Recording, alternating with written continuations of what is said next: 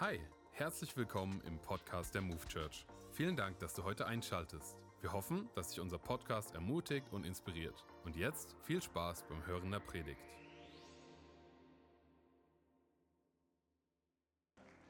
Ich muss es mir hier erstmal ein bisschen cozy machen. Ich brauche das ein bisschen weiter vorne. Hallo Frankfurt, ähm, seid ihr gut drauf? Darf ich das nochmal fragen? Seid ihr gut drauf? Dankeschön. Also vergesst alles, was Stefan gerade gesagt hat. Ich bin kein Psychologe, ich bin nichts. Ähm, ich kann nicht eure Gedanken lesen, das stimmt nicht, auch wenn das so ein verbreiteter Irrglaube ist. Ich bin einfach nur Leon. Also wenn du mich triffst, du darfst einfach Leon sagen zu mir, du musst nicht Herr van Hofen sagen, ist okay. Ich lese auch nicht deine Gedanken, egal was du mir erzählst, ich bin einfach dankbar hier zu sein. Und ich liebe es, ich liebe es hier in Frankfurt zu sein. Ich liebe es, dass ich sagen kann, ich bin Teil des Campus Frankfurt, weil ich Teil der Move Church bin und Teil einer Familie sind und deswegen liebe ich es hier sein zu dürfen. Und ich liebe es, dass ich heute auch ein richtig geniales Thema mitgebracht habe, das Gott mir aufs Herz gelegt hat. Und mein Thema finden wir direkt auch in der Bibel, und zwar im Johannesevangelium Kapitel 1, die Verse 1 bis 5. Johannes, Kapitel, Johannes Evangelium 1, die Verse 1 bis 5. Und wenn du es noch nicht getan hast, würde ich dich einladen, mitzuschreiben. Ähm, nicht, weil ich glaube, dass das die geilsten Bibelstellen sind, die ich rausgesucht habe, sondern einfach, naja, du wirst gleich wissen, warum. Am Anfang war das Wort. Das Wort war bei Gott und das Wort war Gott. Der, der das Wort ist, war am Anfang bei Gott. Durch ihn ist alles entstanden. Es gibt nichts, nichts, was ohne ihn entstanden ist. In ihm war das Leben und dieses Leben war das Licht der Menschen. Das Licht leuchtet in der Finsternis und die Finsternis hat es nicht auslöschen können. Ich möchte heute darauf eingehen, warum es so wichtig ist, auch heute noch, dass wir unsere Bibel, unsere Bibel lesen dass das Wort Gottes auch heute nicht an seiner Wichtigkeit oder an seiner Signifikanz verloren hat, weil es immer noch lebensverändernd ist, weil wir immer noch erleben dürfen, dass es Menschenleben verändert. Und es gibt dafür unendlich viele Gründe, warum die Bibel auch heute noch wichtig ist. Ich habe euch gerade ein paar davon genannt. Wir haben gelesen, das Wort war Gott. Wir haben gelesen, das Wort ist das Licht der Menschen. Und wir haben gelesen, dass das Wort, das Wort ist Leben. Deswegen möchte ich euch heute was über, erzählen über die Wichtigkeit der Bibel, über das Wort Gottes. Und ja, wir können einfach weiterlesen gleich in Johannes 1, wenn wir erfahren wollen, was es bedeutet, dass Jesus, ist, dass das Wort das Licht der Menschen ist. Also lasst uns weiterlesen, ein paar Verse später, in den Versen 14 bis 18. Dort steht, er, der das Wort ist, wurde ein Mensch von Fleisch und Blut und lebte unter uns. Wir sahen seine Herrlichkeit, eine Herrlichkeit voller Gnade und Wahrheit, wie nur er als der einzige Sohn sie besitzt, er, der vom Vater kommt. Auf ihn wies Johannes, das ist ein anderer Johannes, Johannes der Täufer, die Menschen hin. Er ist es, rief er. Von ihm habe ich gesagt, der, der nach mir kommt, ist größer als ich, denn er war schon vor mir da. Wir alle haben aus der Fülle seines Reichtums, mit wir alle meint er auch uns, Gnade und immer neu Gnade empfangen. Denn durch Mose wurde uns das Gesetz gegeben, aber durch Jesus Christus sind die Gnade und die Wahrheit zu uns gekommen. Niemand hat Gott je gesehen. Der einzige Sohn hat ihn uns offenbart. Er, der selbst Gott ist und an der Seite des Vaters sitzt. Wir sehen also, wie wertvoll das Wort Gottes für uns auch heute noch ist. Denn es ist nicht einfach nur äh, irgendeine Bibel, irgendein Buch, irgendwas, das wir lesen, sondern es ist auf der einen Seite Jesus Christus der für uns am Kreuz gestorben ist und wieder auferstanden ist, damit wir leben dürfen. Und auf der anderen Seite ist es die Bibel, das Wort Gottes, das von Gott inspirierte, aufgeschriebene Wort. Und ihr merkt schon, wir gehen heute durch ein paar Bibeltexte bei mir. Ich hoffe, es wird euch nicht zu trocken, aber lasst euch einfach inspirieren von dem, was dort steht im lebendigen Wort Gottes. Denn dort wird es jetzt noch einmal, einmal etwas bildlicher beschrieben. Wir lesen in Matthäus 4, Vers 4. Aber Jesus gab ihm zur Antwort. Dazu muss ich kurz sagen, ihm ist der Teufel, der Jesus gerade hier versucht. Der sagt, hey, ähm, sag doch zu diesen Steinen und verwandle sie in Brot, damit du sie essen kannst. Und was sagt Jesus als Antwort? Er sagt, es heißt in der Schrift, der Mensch lebt nicht nur von Brot, sondern von jedem Wort, das aus Gottes Mund kommt. Jesus zitiert hier etwas. Und er zitiert keinen Philosophen, er zitiert keinen großen Mann, sondern er zitiert das Wort Gottes. Er zitiert eine Bibelstelle aus dem Alten Testament, aus dem fünften Mose. Und er tut das, weil dieses Wort, dieses Wort Gottes Macht hat. Und wir sehen also, dass es auch für Jesus unfassbar wichtig war, das Wort Gottes zu kennen. Er hat das Wort Gottes genutzt, um sich hier zu verteidigen, um hier auch Leben zu bringen. Denn er sagt, das Wort Gottes ist das, was wir brauchen. Wir leben nicht nur vom Brot allein. Und Jesus hatte den kleinen unfairen Vorteil, dass er das Wort war. Er musste sich also nicht selbst auswendig lernen. Aber hey, diesen Vorteil haben wir halt nicht. Deswegen möchte ich dich ermutigen, wenn es keinen Bibelvers gibt, den du auswendig kennst, und sei er noch so kurz. Der kürzeste, kürzeste Bibelvers ist, glaube ich, Jesus weinte, oder Adam? Ja. Also allein den einfach auswendig lernen, dann habt ihr schon mal einen. Aber es gibt so viele coole Bibelverse. Die Bibel ist so reichhaltig. Und wenn du einen Bibelvers, egal wie kurz oder wie lange er ist, der dich ermutigt, wenn du ihn in dein Herz einschließt und einbaust, dann kann das so viel Veränderung bringen. Mein, mein Vers oder mein, mein äh, Text, den ich mir gemerkt habe, ist, denn wir gehören doch nicht zu denen, die, Gott, die den Glauben verlieren und daran zugrunde gehen. Vielmehr gehören wir zu denen, die Gott im Glauben vertrauen und das Leben gewinnen. Wie ermutigend ist das? Es ist ein Bibelvers, ich bin nicht gut im Bibelverse auswendig lernen, muss ich einfach so zugeben. Aber es gibt den einen oder anderen, wo ich sage, hey, den will ich, den will ich in meinem Leben haben. Auf jeden Fall ist das mein erster Punkt. Gottes Wort, die Bibel, ist Leben. Leben in Fülle. Es gibt immer wieder Personen, die auf mich zukommen und sagen, hey Leon, ich kann Gottes Stimme irgendwie nicht hören. Ich glaube, Gott redet nicht zu mir. Ich weiß nicht, ob du so eine Person bist, aber wenn es dir so geht, dann möchte ich dich heute einfach einladen. Wenn du nach Hause kommst, schlag doch nochmal deine Bibel auf.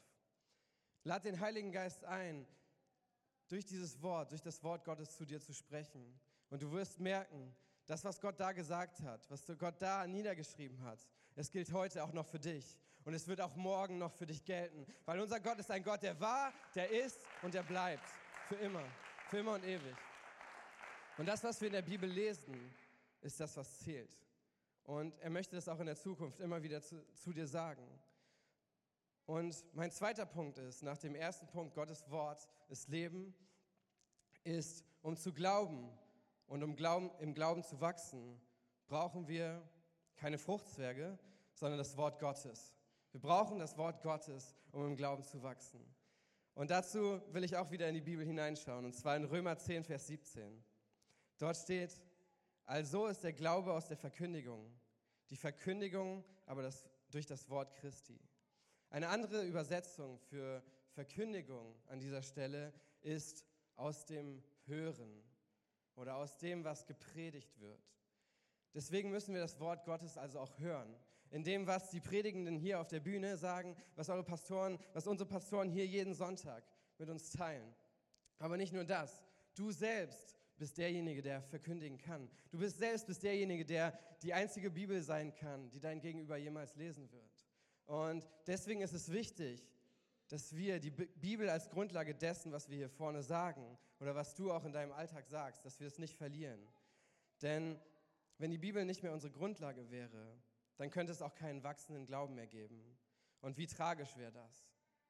Also wenn du sagst, ey, ich möchte, dass meine Freunde, ich möchte, dass meine Familie, meine Arbeitskollegen, ich möchte, dass die Menschen um mich herum Jesus kennenlernen, dann möchte ich dich ermutigen, lies das Wort Gottes. Denn es lässt nicht nur deinen eigenen Glauben wachsen, sondern es hilft dir auch, andere Menschen darin zu motivieren, zu inspirieren, die Bibel wiederum zu lesen und Jesus kennenzulernen. Sei du eine lebendige Bibel für die Menschen um dich herum. Und der dritte und letzte Punkt, auf den ich heute eingehen möchte, ist, ja, warum die Bibel ganz wichtig für uns ist, ganz besonders heute, weil wir uns in einem geistlichen Kampf befinden. Wir haben gerade davon gesungen, dass der Jesus den Kampf für uns schon gekämpft hat und dass er gesiegt hat. Und es stimmt. Nichtsdestotrotz sind wir hier auf der Erde und er hat uns eine Rüstung gegeben, mit der wir ausgerüstet ist. Vielleicht kennt der ein oder andere von euch ähm, diese Waffenrüstung Gottes aus dem Epheserbrief. Wenn nicht, musst du dir keine Sorgen machen, denn ich werde sie jetzt einmal mit uns gemeinsam lesen. Und lass uns hineinschauen in Epheser 6, die Verse 10 bis 17. Noch ein Wort zum Schluss. Werdet stark durch den Herrn und durch die mächtige Kraft seiner Stärke. Wie gut ist es, dass es nicht um unsere Stärke geht. Legt die komplette Waffenrüstung Gottes an, damit ihr allen hinterhältigen Angriffen des Teufels widerstehen könnt. Denn wir kämpfen nicht gegen Menschen aus Fleisch und Blut, sondern gegen die bösen Mächte und Gewalten der unsichtbaren Welt gegen jene Mächte der Finsternis, die diese Welt beherrschen und gegen die bösen Geister in der Himmelswelt. Bedient euch der ganzen Waffenrüstung Gottes. Wenn es dann soweit ist, werdet ihr dem Bösen widerstehen können und noch aufrecht stehen, wenn ihr den Kampf gewonnen habt. Und jetzt geht's los. Sorgt dafür, dass ihr feststeht, indem ihr euch mit dem Gürtel der Wahrheit und dem Panzer der Gerechtigkeit Gottes umgebt. Eure Füße sollen für die gute Botschaft eintreten, die den Frieden mit Gott verkündet. Setzt den Glauben als einen Schutzschild ein, um die feurigen Pfeile des Feindes, des Satans abzuwehren. Und jetzt, ihr musstet lange darauf warten, ich weiß, setzt den Helm eurer Rettung auf und nehmt das Wort Gottes, euer Schwert, das der Geist euch gibt. Im letzten Vers sehen wir es. Das Wort Gottes ist unser Schwert. Und es ist die einzige Angriffswaffe, die in diesem Text genannt wird. Das andere ist eine Rüstung, ein Helm, ein Panzer, irgendein Schutz.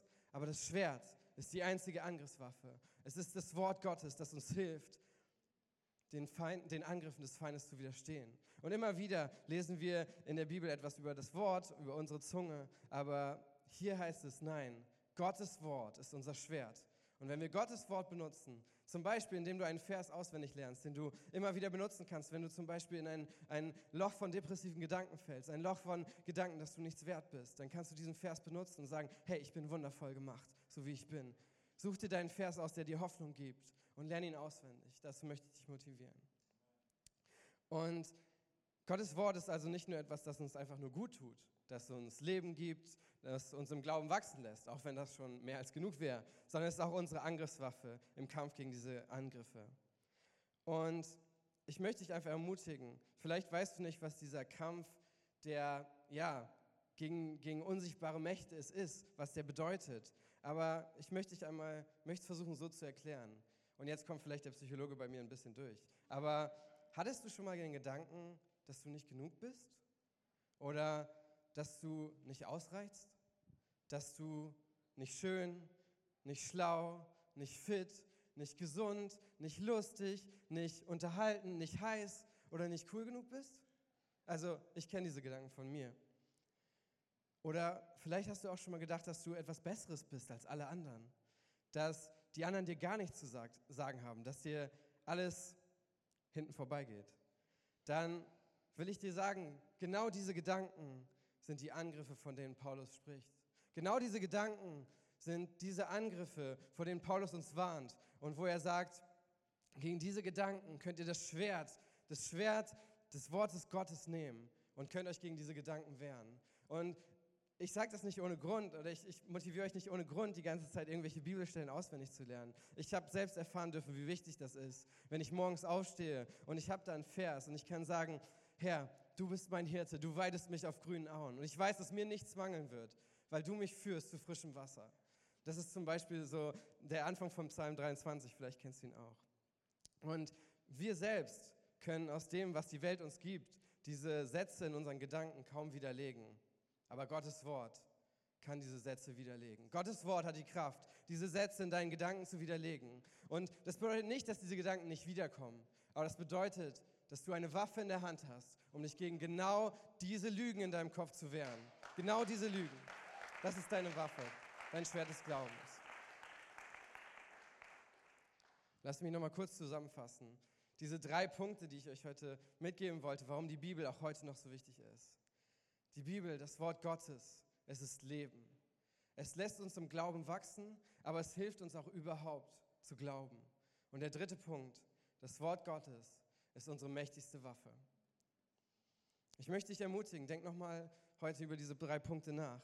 Und vielleicht gibt es einen Vers, wo du sagst, ah, den habe ich mir schon mal aufgeschrieben, aber ich habe ihn noch nie dran gedacht, ich könnte ihn vielleicht auswendig lernen. Vielleicht ist es der Vers, an dem du heute dran sein kannst. Und ich glaube fest daran, je mehr du in der Bibel liest, wirst du Stück für Stück mehr erkennen, wie groß die Wichtigkeit des Wortes Gottes auch in deinem Leben ist. Und die Wichtigkeit wird immer mehr und mehr zunehmen. Lass mich noch kurz dafür beten. Vater, ich danke dir, dass du gut bist. Ich danke dir, dass du uns dein Wort gegeben hast, an dem wir uns festhalten können.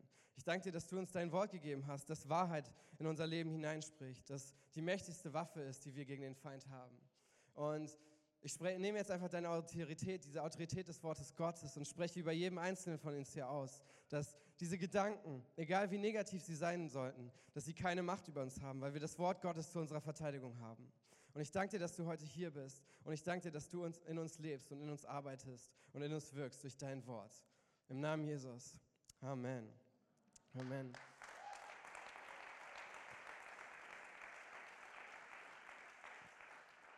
Ich weiß noch nicht so ganz, wie das funktioniert, weil das ist das erste Mal, dass ich zu einem zweiten Prediger überleite. Ich hatte immer, sonst immer, hatte ich immer diesen Vorteil, okay, ich konnte da sitzen, konnte warten. Was hat er so alles erzählt? Ne, es war immer eine die, was hat die so alles erzählt? Und Stefan hat schon ein bisschen was gesagt. Ähm, aber ich habe dich kennengelernt, als du ins Momentum College gekommen bist. Und für mich bist du einfach eine echt coole Socke. Ähm, wir, haben, ähm, wir haben direkt zusammengefunden, weil wir beide sehr sportbegeistert sind. Und ähm, unser Handshake ist auch ein Basketball-Handball-Move. Äh, und ich weiß einfach, dass Abel echt ein Herz für Menschen hat, vor allem für junge Menschen. Aber er hat einfach ein Herz für Menschen. Und ich bin sehr gespannt, was er heute zu uns zu sagen hat. Deswegen gebt Abel nochmal einen riesen Applaus, bitte.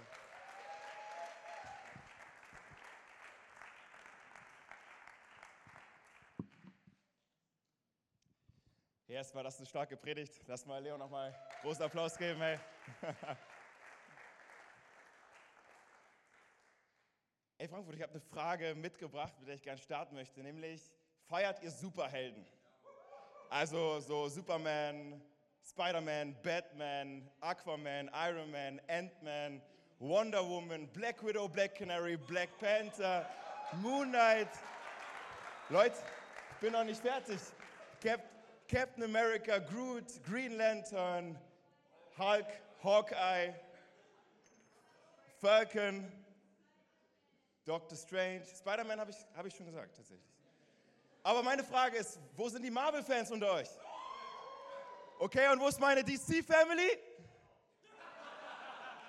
Okay, das war, ich habe ehrlich, ich habe ein bisschen mehr erwartet bei DC. Ich bin tatsächlich DC-Fan, schade. Hey, ich habe mich gefragt bei der Vorbereitung auf die Predigt, was macht Superhelden so magisch anziehend für uns?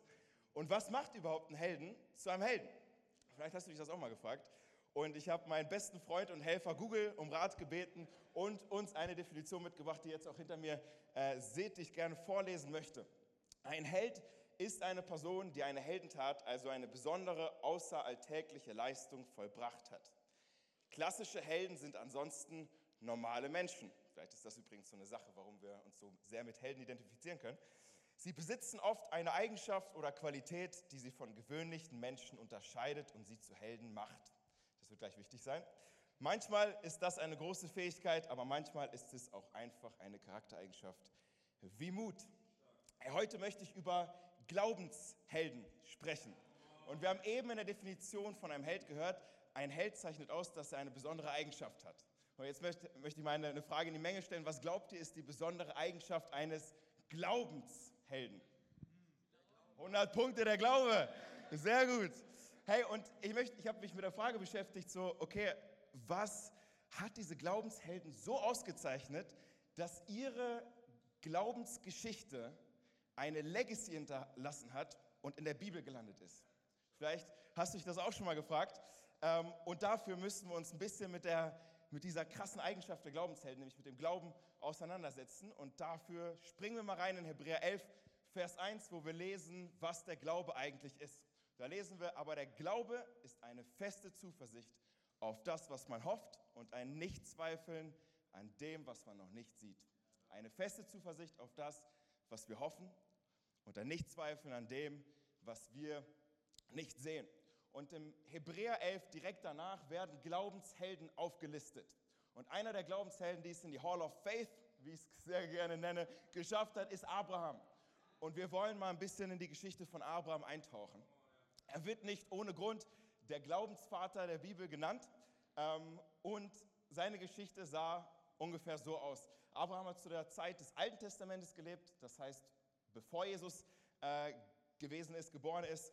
Ähm, und Gott ist ihm begegnet. Gott hat ihm gesagt, Abraham, ich habe ein Land für dich und für deine Nachkommen.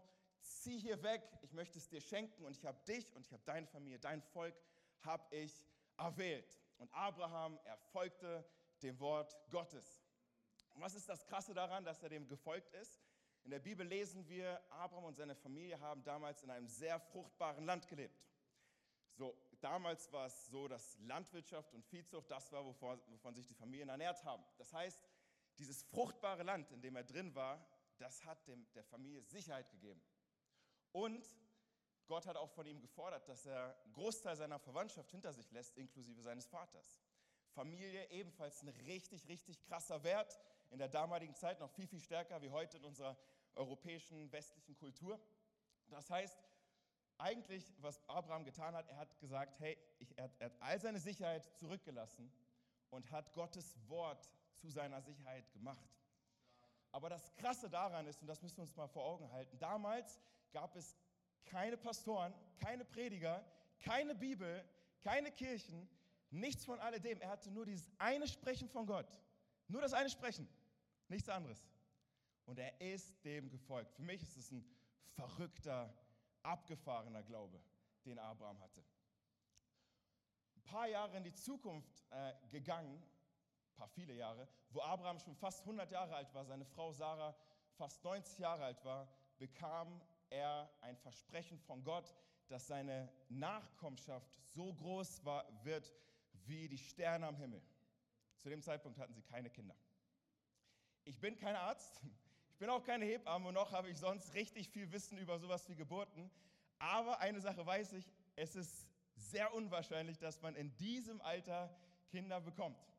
Das heißt, mit 90 Jahren ist schon echt, ist schon echt eine andere Sache. Hey? Ähm, das heißt, es war eine verrückte Sache, die Gott da gesagt hat. Eine so unwahrscheinliche Sache, die Gott da versprochen hat, dass es nicht anders als mit einem Wunder möglich gewesen wäre, das zu erreichen oder ein Kind zu bekommen mit 90, mit 100 Jahren. Verrückt. Und jetzt lesen wir in 1. Mose 12, äh, in 1. Mose 17, Vers, äh, nee, Quatsch, 1. Mose 15, Vers 6, lesen wir, warum Abraham als Glaubensheld in der Bibel eingegangen ist, weil er hat wie folgt reagiert. Da steht, Abraham glaubte dem Herrn und das rechnete er ihm zur Gerechtigkeit an. Abraham glaubte diesem verrückten Versprechen, diesem unmöglichen, aus menschlicher Sicht unmöglichen Versprechen und deswegen steht da drin, dass, dass es ihm zur Gerechtigkeit gerechnet worden ist. Aber unser Glaubensheld ist auch manchmal glaubenstechnisch abgeschmiert, wenn ich das mal so sagen darf. Weil wir lesen zwar jetzt hier, Abraham glaubte, aber ein Kapitel später lesen wir, dass seine Frau, die Sarah, anscheinend den Glauben verloren hat, weil sie Abraham ein sehr komisches Angebot macht, nämlich, hey, ich bin immer noch nicht schwanger geworden, es ist noch nicht passiert, obwohl Gott das versprochen hat, aber weißt du was, wir brauchen eine eigene Strategie. Jetzt brauchen wir einen eigenen Plan, okay? Nämlich, ich habe ja meine Magd, du kannst sie zur Nebenfrau nehmen, mit ihr schlafen, damit du ein Nachkommen hast. Gemacht, getan. Ja? Abraham hat das gemacht. Die Hagar, seine, die, die Magd, ist schwanger geworden. Und ich denke mir so, das kann jetzt eigentlich nicht sein. Ne? Ein Kapitel vorher lesen wir von seinem großen Glauben und dann lässt er sich auf so eine billige Nummer ein, oder? Verrückt. So, ne? Aber es ist, ja, es ist ja, wie es ist. Aber er ist trotzdem der Glaubensvater. Also das ist so, es ist spannend. Ähm, und ich dachte, was für ein gutes Beispiel so, ne, für, für dein und mein Leben. Auf, auf jeden Fall, ich konnte mich sehr damit eins machen, dieses, ich bete und Gott gibt mir ein Versprechen. Er sagt, ich kümmere mich drum, aber warte auf mich. So, ich, ich kümmere mich drum, aber warte auf mein Eingreifen, warte. Und so ein paar Tage vergehen und so langsam kommt die Ungeduld, oder? Kennst du das? So, du betest für etwas, es wird nicht direkt beantwortet. Langsam kommt die Ungeduld, ein paar Wochen und du verlierst den Glauben. So, ne? Es ist verrückt. Und ich denke mir, so oft berauben wir uns unseren eigenen Wundern, oder? Indem wir Eigeninitiative ergreifen, anstatt zu warten auf etwas, was Gott uns zugesprochen hat. Genau das ist Abraham und Sarah in diesem Moment passiert. Sie haben den Glauben verloren. Sie haben, da waren Zweifel, da waren Sorgen, die sind so groß geworden, dass es das, was an Gottes Wort da war, in ihrem Leben, in ihrem Herzen, dass das so klein geworden ist, dass sie gar nicht mehr dran geglaubt haben und dachten, sie müssten eine eigene Lösung finden. Aber wie gut ist es, dass wir einen Gott der zweiten Chance haben, Frankfurt, oder? Wie gut ist es, dass wir einen Gott der dritten, der vierten, der fünften, der sechsten, der siebten Chance haben? Und genau das offenbart Gott ebenfalls direkt danach, weil Gott, er gibt noch ein Versprechen. Er bestätigt quasi sein erstes Versprechen und sagt Abraham, obwohl er ähm, einfach vorher nicht vertraut hat, sagt er ihm, hey, heute in einem Jahr wird euer Kind geboren sein. Und dann lesen wir, Abraham lacht in seinem Herzen. Unser Glaubensvater. Zweimal hat Gott zu ihm gesprochen. Und beim zweiten Mal lacht er immer noch in seinem Herzen, weil er es einfach nicht fassen konnte. 100 Jahre alt, 90 Jahre alt. Wie, wir wollen jetzt noch Kinder bekommen. Really, Gott? Und das ist, das ist eine Erkenntnis, die ich hatte. Hey, wir kennen Abraham als Glaubenshelden, aber es heißt nicht, dass er keine Glaubenskämpfe hatte. Jeder Glaubensheld muss Glaubenskämpfe gehabt haben, weil hätte er nicht gesiegt darin, dann wäre er auch kein Held geworden, oder? Das heißt, du und ich, wir sind, wir, können, wir sind ebenfalls Glaubenshelden, hey. Wir haben ebenfalls Glaubenskämpfe. Und es ist keine Sache, nur weil wir einmal versagt haben, dass wir unseren, unseren Status, unseren, unsere Annahme bei Gott verlieren oder so. Gott schenkt uns eine neue Chance und er schenkt uns nochmal eine neue Chance und nochmal eine neue Chance und nochmal eine neue Chance. John Wesley, der, der Gründer der methodistischen Bewegung, vielleicht sagte das was, vielleicht auch nicht. Auf jeden Fall, die haben eine riesen Erweckungswelle gestartet in England und äh, es hat einen Großteil von Europa mit eingenommen. Er hat mal in einer seiner größten Glaubenskrisen sein Glauben als Gutwetterglauben bezeichnet. Als Gutwetterglauben.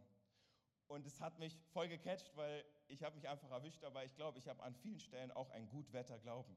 Wenn es gut läuft, dann bin ich so, ey, praise God.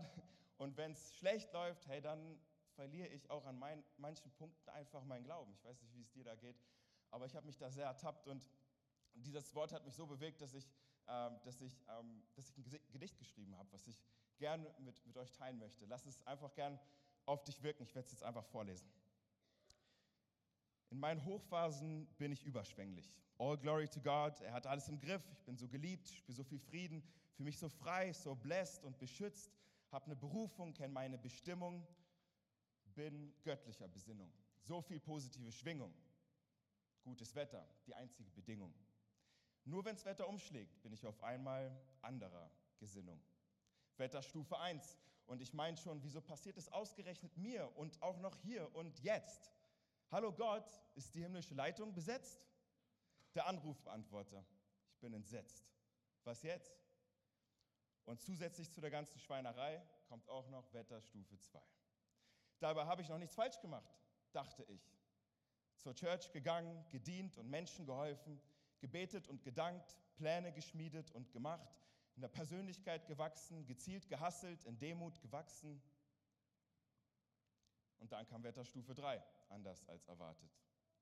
Und auch wenn alle Menschen gute Ratschläge für mich haben, mir Dinge im Glauben sagen, liegen die Zweifel an meinem Glauben tief in meinem Magen. Was wollen die mir schon sagen? Und überhaupt, wer ist Gott, dass er solche Schande zulässt über mein Haupt? Zulässt, dass das Leben mich all meiner Ehre beraubt. Hat er es erlaubt? Glaube oder Unglaube? Wie es mir geht? Ich bin hin und her gerissen. Beschissen. Aus dem Nichts eine Stimme, die sagt, listen, der Kampf ist real und ich bin es auch. Und auf einmal tobt es wieder laut und ehe ich mich versehe, ist auch vergangen dieser Hauch. Alles, was mir bleibt, ist, dass ich weiß, dass Gott auch mit Wracks wie mir Geschichte schreibt. Hey, ganz ehrlich, Leute, wir, wir, wir ermutigen uns im Glauben, im Wort Gottes. Aber ich glaube, manchmal ist die größte Ermutigung zu wissen, dass wir alle in einem Kampf sind. Dass du nicht alleine bist in deinem Kampf deinem Glaubenskampf. Dass du nicht alleine struggles mit deinem Selbstwert. Dass du nicht alleine struggles mit Finanzen. Dass du nicht der Einzige bist, der, der gerade Beziehungsprobleme hat. Wir sitzen alle, alle im selben Boot. Die letzten Wochen waren richtig, richtig, richtig tough für mich. Richtig, richtig, richtig tough für mich. Ich habe an vielen Momenten gefragt, Gott, wo bist du? In dem Ganzen, ich, ich sehe dich nicht, ich spüre dich nicht. Ich bräuchte jetzt echt dringend deine Hilfe. Und er war da. Ich habe ihn, hab ihn zwar nicht wirklich immer wahrgenommen, aber ich weiß jetzt rückwirkend, er war da. Und was, mich, was mir geholfen hat, waren genau solche Runden in, in einer Connect-Gruppe, in, in, in, einer Leiterschaftsrunde mit, mit anderen Menschen, die, die auch unterwegs sind mit Gott, die mir gezeigt haben, ich bin, ich bin gar nicht alleine mit dem. Ich bin gar nicht alleine. Es ist vielleicht noch kein durchgekampfter Kampf, Es ist auch noch kein gewonnener Kampf in diesem Moment, aber, aber ich bin nicht alleine. Ich, ich bin gemeinsam mit anderen Menschen unterwegs. Ich bin gemeinsam im Ring mit anderen Menschen. Und vielleicht ermutigt dich das auch. Wir sind beide im selben Kampf. Und es ist ein guter Kampf des Glaubens, sagt Timotheus. Ja, manchmal sehen wir den, den Wald äh, gar nicht mehr laut, von lauter Bäumen, oder? So. Und vielleicht geht es dir so und, und du hast vielleicht finanziell Struggles, die dir irgendwie den Boden unter den Füßen wegreißen. Vielleicht ist es, wie ich eben schon gesagt habe, krasser Beziehungskummer oder eine Enttäuschung in einer Beziehung oder einer, einer Freundschaft. Vielleicht sind es unbeantwortete Gebete, Gebete, die du seit, seit Wochen, seit Monaten, vielleicht sogar seit Jahren betest und du hast das Gefühl, Gott, er erhört diese Gebete nicht. Und du spürst, wie so ein Frust einfach in deinem Herzen einfach da ist, eine Bitterkeit. Oder so wie Sarah, du möchtest schwanger werden. Und es, es klappt einfach nicht. Oder eine Heilung, auf die du schon so lange wartest. Und sie geschieht nicht. Ich weiß nicht, mit welchem Glaubenskampf du heute hier sitzt. Und ich weiß, dass es schwer ist, ermutigende Worte für so Kämpfe zu finden. Deswegen dachte ich, ich lese einfach etwas aus der Bibel vor, wie, wie Jesus, wie Paulus sein, ihre Gemeinden, ihre Jünger ermutigt haben. Und auch wenn das jetzt, was ich als nächstes vorlese, nicht wie eine sehr konkrete und, und, und liebevolle Ermutigung klingt, ich glaube, es kann uns helfen in dem Moment, wo wir jetzt gerade drin sind. Das lesen wir in Lukas 9, Vers 23. Da spricht Jesus zu seinen Jüngern. Er sagt, wer mir folgen will, der verleugne sich selbst und nehme sein Kreuz auf sich täglich und folge mir nach. Es ist keine Ermutigung in dem Sinne, es wird jetzt viel, viel leichter oder so. Es ist eher eine Ermutigung, wenn du Christ bist und dich als Christ bezeichnest, dann gehört dieser Kampf mit zu deinem und zu meinem Leben dazu. Jesus, es ist wie eine Art Versprechen, was Jesus sagt. Hey, wenn du mir nachfolgst, du kriegst das ewige Leben, ja, das sind, und du kriegst auch, auch einen Frieden und du kriegst auch die Gewissheit, dass du niemals alleine durch den Kampf gehst. Aber es ist eben auch ein Kreuz, was du täglich auf dich nimmst. Und vielleicht nehmen wir das Kreuz heute Abend symbolisch für den Struggle, für die Herausforderung, für den Kampf, durch den wir persönlich gehen müssen. Weil das bedeutet es für mich ganz konkret in meinem Leben, mein Kreuz auf mich zu nehmen. Weil einige Probleme, einige Struggles hätte ich nicht, wenn ich kein Christ wäre, das weiß ich. Vielleicht geht es dir auch so. Aber es ist eine Sache, die sogar mit viel Ehre einhergeht. Das lesen wir im Jakobus 1, Vers 2, wo, wo der Schreiber noch eine ganz andere Perspektive hat. Da sagt er, liebe Brüder und Schwestern, betrachtet es als besonderen Grund zur Freude, wenn euer Glauben immer wieder hart auf die Probe gestellt wird. Wenn wir jetzt hier noch weiter sehen, weiterlesen würden, dann steht da, weil er fest und unerschütterlich wird, weil unsere Geduld dadurch zunimmt. Und ich spinne es mal weiter, weil wir damit wenn wir den Kampf gekämpft haben, erfolgreich anderen Menschen helfen können, die denselben Kampf kämpfen. Ja, ich möchte dich ermutigen, es ist nicht nur dein Kampf, es ist unser Kampf. Ich möchte dich ermutigen, wenn du Christ bist, dann gehört es zu deinem Leben dazu, aber du gehst niemals alleine durch den Kampf. Du hast Jesus, der mit dir durch diesen Kampf geht der diesen Kampf, wie Stefan es vorhin schon gesagt hat, schon gewonnen hat. Auch wenn es vielleicht in unseren Umständen noch nicht sichtbar ist. Er ist da, er ist der Sieger und wir haben uns gegenseitig, wir sind eine Family, wir gehen gemeinsam durch diese Kämpfe. Und woran wir immer festhalten dürfen, ist, dass Gott gut ist zu jeder Zeit. Und zu jeder Zeit ist Gott gut. Come on. Ich möchte zum Abschluss nochmal mit mit uns beten ähm, und ich lade dich ein, kling dich einfach innerlich mit ein. Jesus, ich danke dir dafür, dass, dass wir dich kennenlernen durften, Jesus, in erster Linie. Und ich danke dir, Jesus, dass egal durch welchen Kampf wir gehen, wir gehen nicht alleine dadurch. Du bist an unserer Seite. Du bist an unserer Seite. Und wir sind auch nicht die Einzigen, die diesen Kampf kämpfen, auch wenn es sich manchmal so anfühlt. Ich bete Gott, dass diese Gewissheit sich fest einbrennt in jedes einzelne Herz, was hier sitzt. Ich bete Gott, dass wir dieses Potenzial erkennen, was in der Familie Gottes drin ist, diesen Kampf gemeinsam zu kämpfen. Offen zu sein mit seinen Herausforderungen, offen zu sein, ehrlich zu sein mit, mit seinen Schmerzen, mit seinen Glaubenskämpfen, damit wir einen authentischen, alltagsnahen, relevanten Glauben leben können. Und Gott überall da, wo der Glaube geschwunden ist, in einigen Gebetsanliegen, die gefühlt unbeantwortet geblieben sind bisher. Da bete ich Gott, dass du neuen Glauben freisetzt, Jesus. Schenk uns neuen Glauben, da wo wir nicht mehr aus eigener Kraft glauben können, Jesus. Durch deine Kraft ist uns alles möglich. Jesus, ich bete, dass du uns neuen Glauben schenkst. Ich bete Gott für diese Perspektive, dass der Kampf gewonnen ist, auch wenn es sich gerade nicht so anfühlt. Ich bete Gott, dass diese, diese Perspektive, auf die wir hoffen, wo unsere Zuversicht auf dieser Hoffnung liegt, dass die größer ist als das, was wir mit offenen Augen sehen.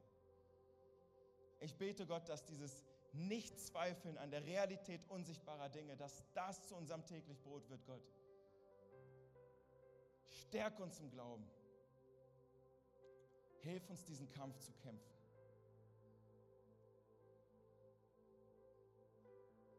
Danke, dass du mit drin bist in der Situation. Jesus, und ich bete, dass du in diesen nächsten Tagen einfach noch nachwirkst und Heiliger Geist, dass du sprichst zu jedem Einzelnen und ihm genau zeigst, ihr genau zeigst, wo du inmitten des Kampfes bist. Wo du bist, Gott. Zeig es uns. Jesus, wir lieben dich und wir danken dir für deine Realität, die größer ist als unsere. In Jesu Namen. Amen. Amen. Vielen, vielen Dank euch beiden für großartige Predigten. Sehr, sehr, sehr stark.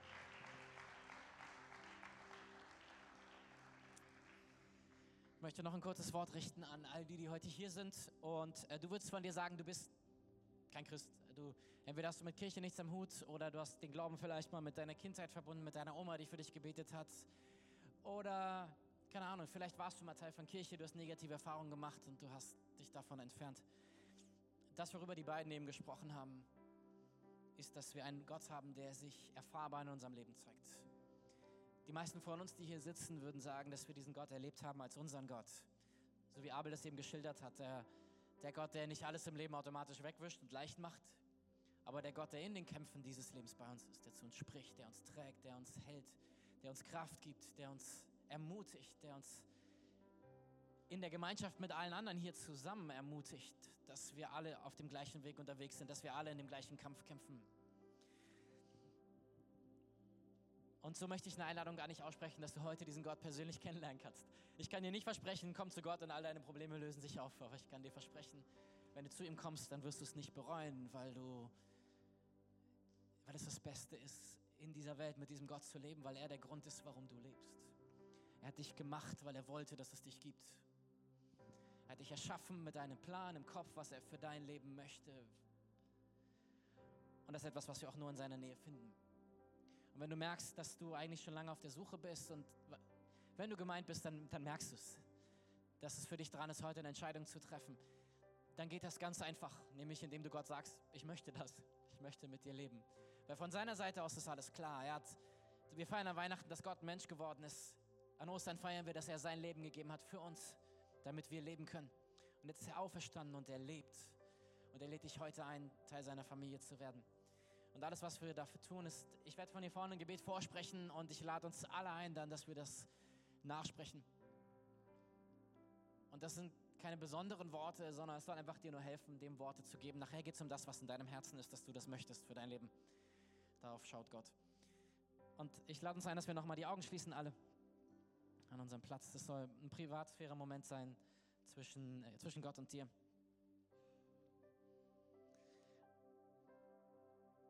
Und ich möchte in seinem Namen diese Einladung aussprechen, dass er mit offenen Armen steht und auf dich wartet. Und wenn du merkst, dass du gemeint bist, die Einladung gilt dir, dass du heute nach Hause kommen kannst zu deinem Gott. Und dann möchte ich gerne dieses Gebet mit dir sprechen. Und damit ich weiß, wer hier ist, für den ich beten kann, möchte ich diese Frage stellen. Wer will das? Heb mal deine Hand einfach, sehen kann. Dankeschön. Vielen Dank. Dankeschön. Dürft die Hände gerne wieder runternehmen. Ich bete vor Und alle zusammen beten es mit dir laut nach, auch um dich zu unterstützen in dieser Entscheidung. Jesus, danke, dass du mich liebst. Danke, dass du für mich gestorben bist. Es tut mir leid, dass ich ohne dich gelebt habe. Bitte vergib mir meine Schuld. Komm du in mein Leben und sei du ab heute mein Gott. Von jetzt an soll mich nichts mehr von dir trennen. Danke, dass ich ab jetzt dein Kind bin und zu deiner Familie gehöre und du jede Minute bei mir bist. Amen. Amen. Danke, dass du dir heute eine unserer Predigten angehört hast. Wenn dich die Botschaft angesprochen hat und du eine persönliche Beziehung mit Gott gestartet hast, sagen wir herzlichen Glückwunsch zur besten Entscheidung deines Lebens. Wir möchten dir die Möglichkeit geben, mit uns in Kontakt zu treten und dir dabei helfen, deine nächsten Schritte in deinem Leben als Christ zu gehen. Melde dich dazu einfach auf der Seite hallo.movechurch.de. Wir freuen uns auf den Kontakt mit dir. Und wenn dir das, was du heute gehört hast, gefallen hat, abonniere doch unseren Kanal oder teile diese Folge mit Freunden und rate unseren Podcast. Noch mehr Content und weitere Informationen zu uns als Move Church bekommst du entweder auf movechurch.de oder unseren Social Media Kanälen. Danke fürs Reinhören und bis demnächst. Vielleicht vor Ort in einem unserer Gottesdienste oder wieder hier im Podcast.